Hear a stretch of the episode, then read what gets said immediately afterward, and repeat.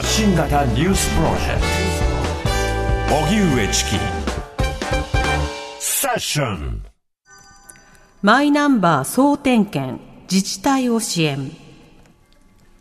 マイナンバー制度をめぐる相次ぐトラブルを受け総務省は今日総点検のため松本総務大臣をトップとする地方連携推進本部の会合を開きました。松本大臣は会合で自治体が抱える課題を丁寧に聞き、必要な支援を行うようお願いすると呼びかけました。岸田総理は昨日の記者会見で、マイナンバーの総点検を表明。また、岸田総理は総務省に対して、点検作業を担う自治体の支援などを指示し、推進本部を中心に具体策の検討を急ぐとみられます。一方、マイナンバーカードと健康保険証の一体化について、松野官房長官は、何らかの事情でマイナ保険証を持たない人に交付される資格確認書について、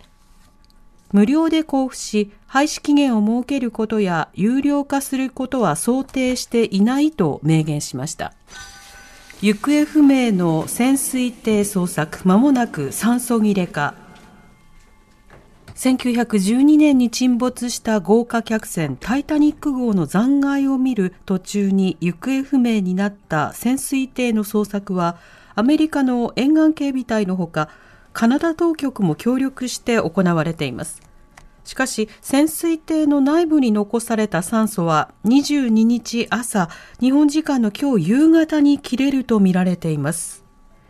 沿岸警備隊は21日にも捜索エリアの海中で複数の音を感知したとして周辺を重点的に捜索していますが音の発信源が潜水艇かどうかは分かっていないということです。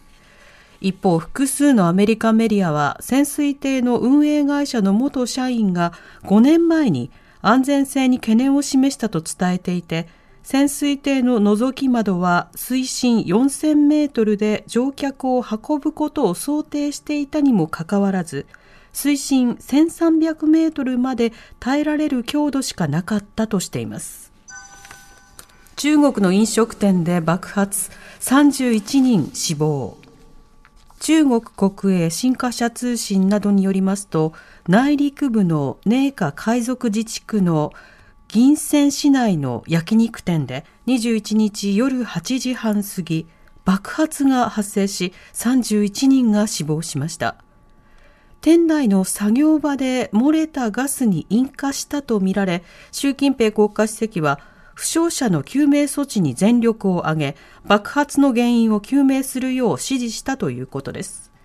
地元当局は多数の負傷者が出たことを重く見て調査チームを立ち上げると明らかにしました。中国は22日から端午節の連休に入り、歓楽街などで大勢の人出が見込まれています。奄美大島の土砂崩れ、孤立する集落に支援物資。停滞した梅雨前線の影響で断続的に大雨が降り、鹿児島県の奄美大島では昨日、土砂崩れや浸水などが相次ぎ、宇検村では道路が寸断され、6つの集落で孤立が続いています。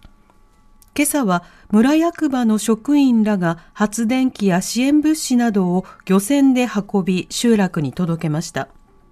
一方、瀬戸内町では8割にあたるおよそ4300世帯で断水が続いていて、今朝は町の職員らが取水口に溜まった土砂を重機を使ってかき出しました。ただ、断水の復旧の見通しは立っていないということで、自衛隊による給水活動が行われています。期待されたよりも遅い。反転攻勢めぐり、ゼレンスキー大統領。ロシアのプーチン政権によるウクライナ軍事侵攻。イギリスの BBC によりますと、ゼレンスキー大統領は取材に対し反転攻勢について期待されたよりも遅いと話しました。また、ゼレンスキー大統領はハリウッドの映画のように思い結果を期待している人もいるがそうはいかないとした上で人の命がかかっていると指摘。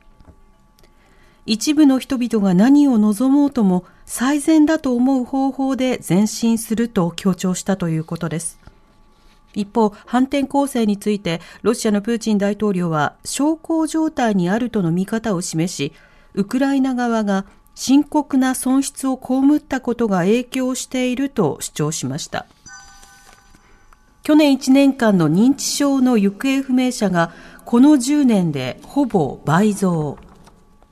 警察庁によりますと、去年1年間に警察に届け出があった認知症の行方不明者の数は、前の年よりも1073人増えて、18,709人となり、統計を取り始めた2012年の9607人から10年間でほぼ倍増し、最多を更新しました。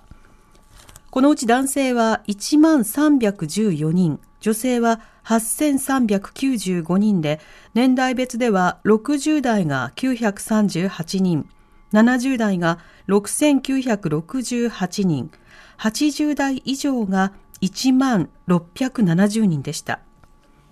警察庁は、認知症による行方不明者が年々増えていることを踏まえ、早期発見に向けて自治体などと連携を強化したいとしています。おしまいに株価と為替の動きです。今日の東京株式市場日経平均株価は昨日に比べ310円ほど安い3万3264円88銭で取引を終えました。一方、東京外国為替市場円相場午後4時現在1ドル141円88銭から91銭で取引されています。荻上チキ